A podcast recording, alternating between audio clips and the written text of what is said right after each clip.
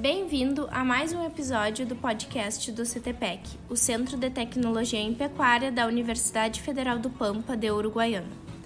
Este projeto tem o apoio de Ganado Assessoria Agropecuária, Agrocomercial Saúde e Nutrição Animal, Tortuga, uma marca DSM, Zoetis, Affectum Consultoria, Associação Brasileira Dairy Foribrafor, Cicred e Fazenda Esperança. Caso queira fazer parte do time de patrocinadores, entre em contato conosco via e-mail ou redes sociais.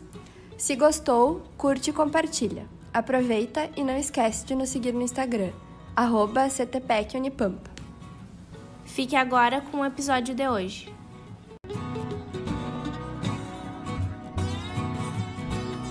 Olá, amigos do CTPEC Podcast.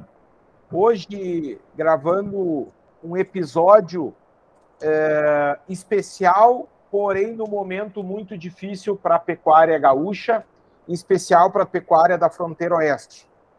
Hoje é dia 1 de fevereiro de 2023 e com certeza nós estamos passando talvez pela maior seca da história da região. Uh, a mídia está mostrando vários vídeos, fotos da região, onde infelizmente os animais estão sofrendo muito, principalmente de fome e de sede. E nós do CTPEC, professores, resolvemos gravar esse episódio com algumas dicas a partir do que nos é relatado, a partir da nossa experiência, para que, que o produtor possa aí uh, passar por esse momento difícil, tra trazendo algumas estratégias para os animais, sejam eles de qualquer espécie. Uh, então, comigo está o professor Tiago Galina, professor Guilherme Bastos, que, junto também da professora Deise, que infelizmente não está, compõe aí os quatro professores no Centro de Tecnologia em Pecuária da Unipampa de Uruguaiana. Pessoal, uh, vou passar a palavra para vocês para uma fala inicial e depois eu gostaria que a gente trouxesse algumas dicas rápidas aí aos produtores rurais que estão passando por esse momento difícil com os seus rebanhos. Bueno, uh, gracias, uh, Ricardo. Prazer sempre tentar colaborar, né, com a Fronteira Oeste, com a pecuária. Eu sei que é um momento difícil, né, Ricardo? Não é um prazer falar sobre a seca. É um prazer poder colaborar com a Fronteira Oeste uh, de alguma maneira, né?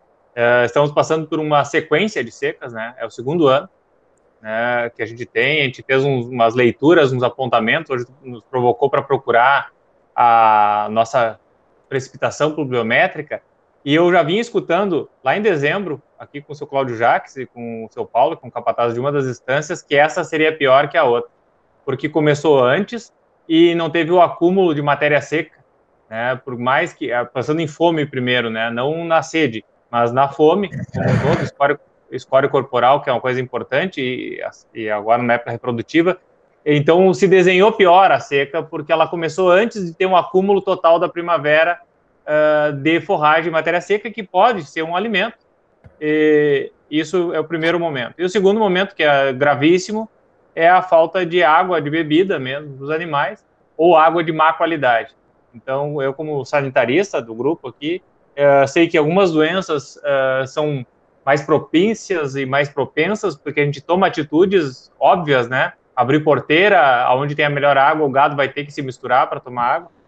Uh, somos solidários, né, a, essa, essa empreitada para que o produtor, uh, de me melhor forma, mais assertiva, uh, ele comece a entender o planejamento e o preparo para futuro mitigação dessa seca ou amenização da seca.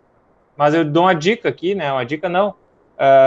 por mais que escaldante seja atropiada, né, sair mais cedo, o gado está mais sujeito a mais doenças. Então, no primeiro momento, a gente tem que começar a pensar que, além de estar tá fadigado, seco, uh, o próprio movimento do gado, uh, nesse momento, também deve ser priorizado momentos mais cedo ou mais tarde, né? Uh, porque o animal já está desidratado e é um prejuízo orgânico total, principalmente para as funções fisiológicas, né? Reprodutivas, do macho, da fêmea. O Guilherme pode falar um pouco mais sobre isso. É, para mim também é uma satisfação participar desse podcast. e dizer assim, ó, é o terceiro ano seguido de estiagem aqui na região da fronteira oeste do Rio Grande do Sul. E, e na minha área específica da reprodução animal da obstetrícia, seguramente nós vamos ter reflexo no índice de prenhez, principalmente nas vacas com criopé, ah, porque são aquelas que estão amamentando, né? Tem uma exigência nutricional maior, e também vamos ter um reflexo na perda gestacional daqueles animais que porventura conseguiram ficar gestantes mas é, provavelmente o percentual é, de perda gestacional vai ser maior é, em função da baixa umidade do ar, do calor extremo que esses animais passam, principalmente na parte da tarde, e, e pela carência de sombreamento que nós temos em muitas instâncias, muitas invernadas, onde não tem um pé de árvore para fazer sombreamento. Né? Então, uh, isso daí, sem dúvida, vai, vai, vai haver um reflexo nesse sentido. O que nós temos visto é que aquele, aqueles animais, falando especificamente dos bovinos, que, em que a, a temporada reprodutiva iniciou do cedo, vamos dizer ali em setembro, outubro, esses animais conseguiram ainda ter uma, uma taxa de, de, de uh, praticamente normal, vamos dizer assim. E naquelas fazendas que iniciaram a temporada reprodutiva mais tarde, tá? É, essas fazendas, então, é, estão tendo índices de prenhez bem mais baixos, bem mais é, prejudicados, e, e, seguramente, como essas prenhezes do TAD são mais novas, vão ter um percentual de perda gestacional maior também. Tá? É, dito isto, é, eu acho que nós temos que partir agora para a questão das sugestões é, do que fazer né, para tentar, para os próximos anos, que porventura possam vir estiagens, é, sofrer menos com essa questão. Guilherme, é, vou aproveitar a tua deixa e vou propor a seguinte metodologia. Nós vamos fazer uma rodada agora com dicas emergenciais. E na segunda rodada, a gente fala mais pensando em prevenção para futuras secas. Porque no Rio Grande do Sul, de cada 10 anos, sete tem algum tipo de restrição climática, restrição hídrica. Então, mais cedo ou mais tarde, talvez não com essa gravidade da de 2023, né, e de 2022, mas com certeza teremos outras épocas críticas aí. Então eu vou abrir aqui, eu fiz um resumo no papel, mas o que que eu tenho uh, visto os produtores relatar? Primeiro, desmames antecipados, tá? Se tiver a possibilidade de desmamar os terneiros mais cedo, claro, usando ração, usando algum volumoso adquirido de terceiros ou produzido na própria propriedade, como um feno, por exemplo. É, tu diminui muito a exigência da vaca, tá? Para ela consiga pelo menos uma energia para sua mantença.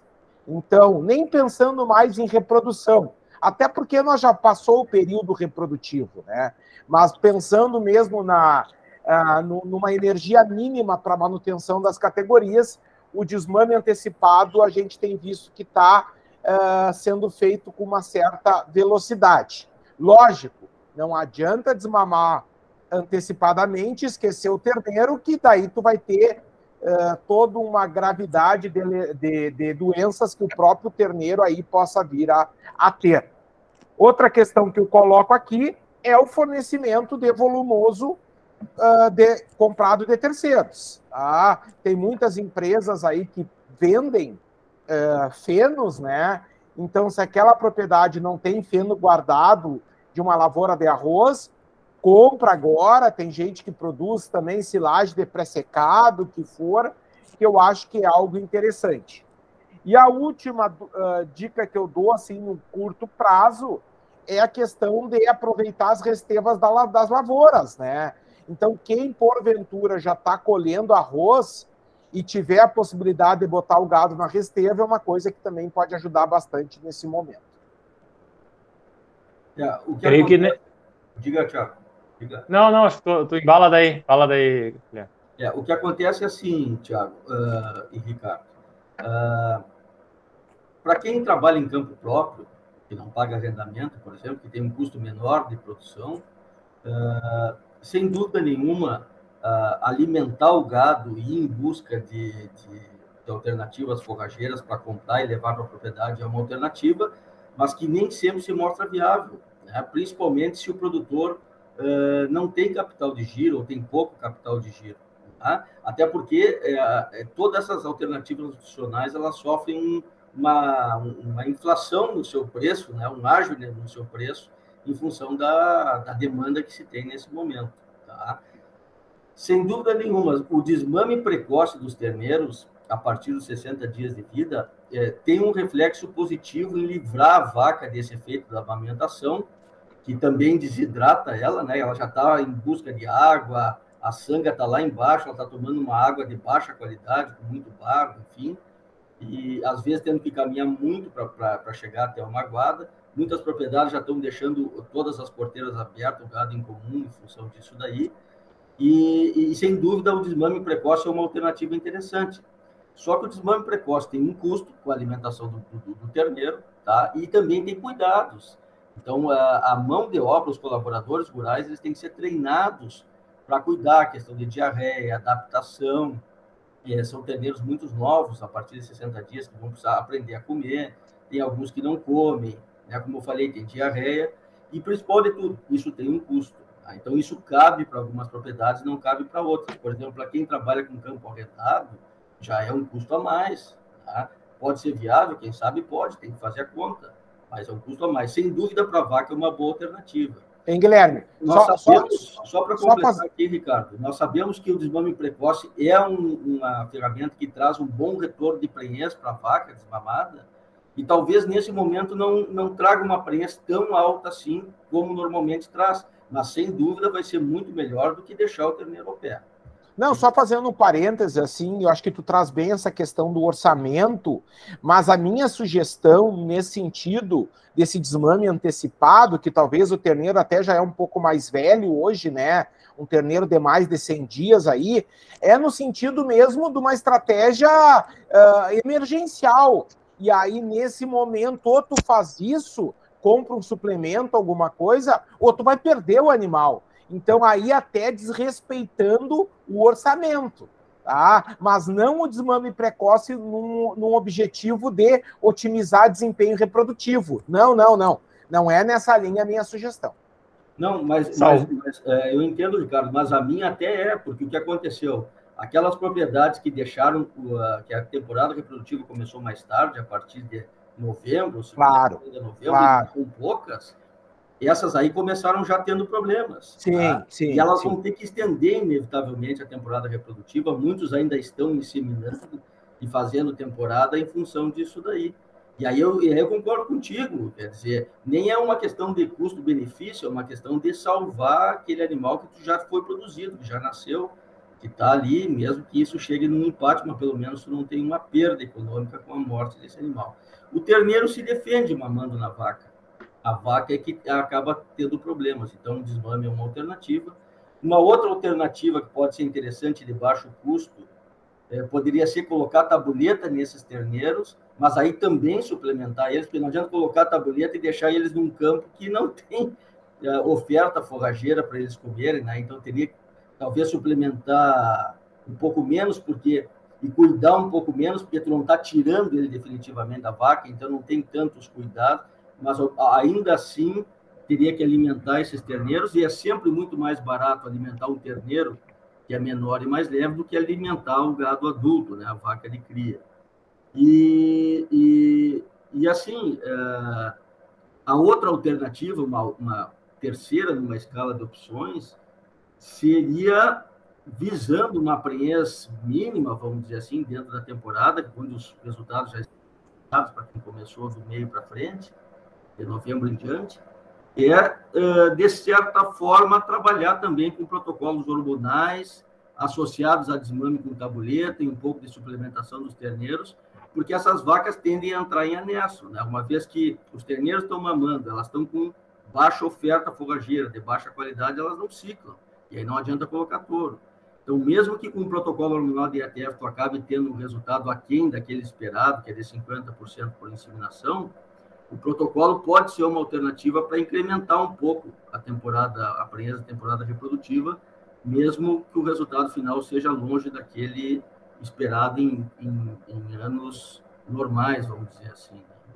Perfeito, perfeito. Tiago, Sabe, é, eu estou pensando em salvar a vaca, porque a gente está vendo a catástrofe né, dos animais mortos e animais é, desidratados no campo. E eu lembro de dois fatores, assim, três, três. Uma visita o Guilherme fez comigo, que foi uma no Uruguai, uma aula prática a gente foi uns anos atrás. E lá em Passo del em Artigas, que é um campo muito parecido com o nosso, a gente viu todos, sem exceção, todos os potreiros natalitas, na, a estância Talitas em Passo del com árvore, né?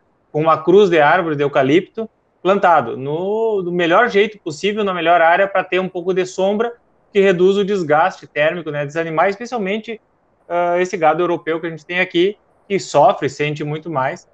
Uh, é uma das alternativas que futuramente a gente vai ter que estabelecer como prioridade ou segunda prioridade nas propriedades. Outra coisa que eu vi, outro dia eu fui levar um ex-aluno nosso, o Gabriel Maggi, também numa propriedade lá no Martini Corena, que também tinha o campo, até a maneira como eles plantavam as árvores era bem interessante, né? Tinha a letra M no campo da família, mas eles tinham açudes, né? Pequenos bebedouros e açudes, o qual o próprio gado não teria acesso. Estranho isso, né, Ricardo? Não ter acesso à água. Não, é diferente disso, eles acessavam a água do açude através de banheiras ou coxos de água que puxavam a água desse açude. Naquele momento, para proteção da faciola hepática. Então, evitava que o animal defecasse na água, que piorasse a qualidade da água, mas que puxava essa água com o que tem né, de água para dentro de bebedouros, o qual eram alimentados uh, algum volume suficiente e barrados o excesso de esgotamento né, desse bebedouro com boias. Então, a tecnologia de criar o, o coxo, puxar a água, e desses açudes e bebedouros, né, eles podiam ser puxados para três, quatro, cinco locais diferentes no campo através de mangas. Eu entendo que botar uma manga exposta na, na laje, né, vai ter ruptura, enterrar essa manga é quase que impossível, mas dentro da medida possível, elencar lugares para fornecer uma água de qualidade é algo fundamental.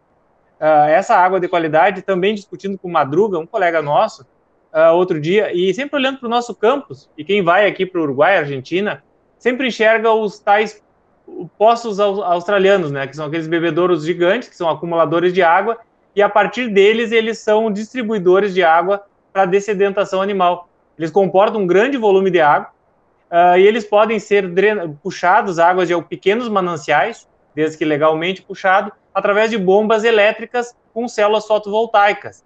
Então, existem algumas tecnologias que a gente deve começar a consultar o valor de implementação.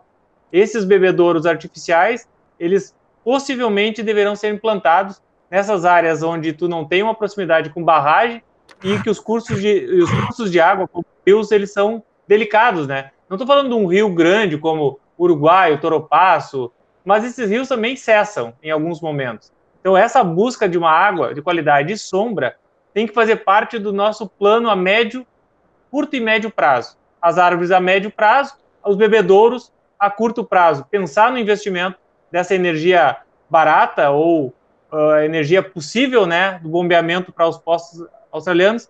E a terceira dica, Ricardo, eu fui numa propriedade que estabeleceu uh, um grupo de postos artesianos, uh, de postos não, de bebedouros, né, fizeram aguadas, como a gente chama aqui, né, no campo.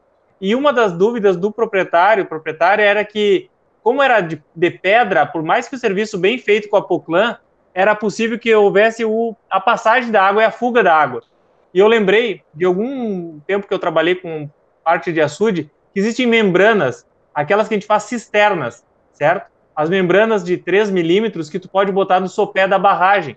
Então, com um bom engenheiro, com uma boa assessoria, tu consegue blindar essa fuga dessa barragem ali no pé da barragem, onde tem muita possibilidade de infiltrar pela passagem da onde tu faz a, a socada do, da, da taipa, tu consegue barrar essa fuga de água para estabelecer uh, bebedouros mais longevos para a propriedade. São três dicas que eu lembrei. É, vale. Não, nessa, nessa tua linha aí de preparação né, para novos uh, novas secas, né? Uh, a questão mesmo, voltando aí para a limpeza dos açudes, né? Hoje está muito fácil uma Proclan ou o que for entrar no açude e fazer uma limpeza. Claro que isso não vai resolver no curto prazo, mas para os outros é, é, verões, tu tá mais, tu tem mais armazenamento de água. Então, tanto a limpeza como a criação de novos bebedouros, açudes, é algo muito importante. Também uma coisa que tu falou que eu quero reiterar, sombra, né, Tiago? Esses dias eu fiz um teste, Tiago, é, com o termômetro do carro, deu 10 graus de diferença entre o carro ao sol e o carro uh, numa sombra bem vistosa. Então, o Pampa Gaúcho não é desmatamento. O Pampa Gaúcho, historicamente, não teve uh, árvores né, uh, na, sua, na sua história, na sua criação. Então, fazer aí uh, matos, plantando árvores adaptadas à região, nessas horas é muito importante. O, o que o animal sofre numa sombra é muito menos do que o relento, né? Então, isso acho que a gente tem que reiterar mesmo da importância dos bosques de árvores né, eh, na, nas propriedades. Só que isso, para o produtor imediatista, não resolve. Tu tem que ter paciência, tu tem que ter planejamento, mas a maioria das invernadas uh, ainda carece de mais sombra. Né? E outra questão que eu tenho anotado aqui, daí devolvo a bola para o Guilherme, uh, Claro que essa primavera ela já foi seca desde o início. O Tiago colocou isso lá. Mas quando nós tiver chuvas normais no inverno e primavera, é o momento da gente diferir pastos, né, nativos para poder usar agora nessa época da escassez. Então, tu ter uma invernada de campo nativo e poder fazer um, um diferimento numa época de excesso de chuva e de acúmulo de matéria seca, agora poderia estar tá salvando aí alguma categoria, né? Mesmo um campo seco, com qualquer suplemento proteico, funciona muito bem. É, não há dúvida, porque aí tu tem volumoso, né? mesmo que de baixa qualidade, mas tem volumoso e isso salva os animais. Muito poucas propriedades, a gente tem visto, trabalha com diferimento, que é uma, uma alternativa já antiguíssima, né? E nós gostaríamos de ver mais propriedades trabalhando com diferimento de campo. Uh, e isso, essa questão de abrir açudes, limpar açudes e aumentar as possibilidades de aguada nos campos, alguns produtores estão fazendo agora emergencialmente. E isso vai melhorar para as outras. É, há décadas atrás, falando com os antigos, eh, se morria muito gado aqui na região em função das estiagens, que a estiagem não é coisa de agora, né? É, lá no ano de 1930 e poucos, 40 e poucos, houve uma estiagem enorme. Naquela época não tinha lavoura de arroz, então não tinha as barragens e o gado morria de fome, em busca, uh, morria de sede em busca de água, as aguadas eram muito longe. Hoje, com a lavoura de arroz, que vem para ajudar nessa questão, tu tem as barragens, mais açudes, locais de captação de água, o que faz o gado caminhar menos em busca de água. Mesmo assim, com essas estiagens sucessivas de três anos, nós estamos tendo problemas. Eu acho que os produtores estão alertas com isso e vão, sem dúvida, buscar alternativas para os anos que, vão, que virão uh, para minimizar essas perdas, esses problemas uh, no médio e longo prazo. Né? Acho que um cálculo a ser feito, Guilherme e Ricardo, é que caso os regimes de chuva voltem agora em março, a, pelo menos esperamos, né, fevereiro, março, uh, e, a, e os, os, patamares voltem à normalidade, talvez o cálculo inicial, né, para a recuperação desse peso perdido, dessa condição corporal, seja a implantação precoce de algumas áreas, para algumas categorias mais sensíveis, de pastagens uh, que são de bastante produção, né, como a aveia, como a azevém, uh, talvez algum momento vamos ter que selecionar áreas para aumentar. O que te parece, Ricardo e Não, e, e, não só, Tiago, antecipar as pastagens de inverno, ou até mesmo pastar, plantar agora, normalizando, né? Eu vi previsões otimistas para a segunda quinzena de fevereiro, plantar mesmo pastagens anuais de verão, porque essa, o sudão, o milheto, ele produz tranquilamente aí no outono, né? Claro que não vai ter a produção que teria no verão, mas para para tu poder ter esse ganho compensatório, vou usar essa palavra, com certeza é uma alternativa, assim como uma aveia, como tu disseste. É, e vocês falaram uma coisa interessante, que é a questão da, da previsibilidade que se tem hoje, que não se tinha outrora, né? Hoje nós temos é, sites, enfim, que nos apontam uma previsão de estiagem, uma previsão de excesso de chuvas com uma certa acurácia. Né?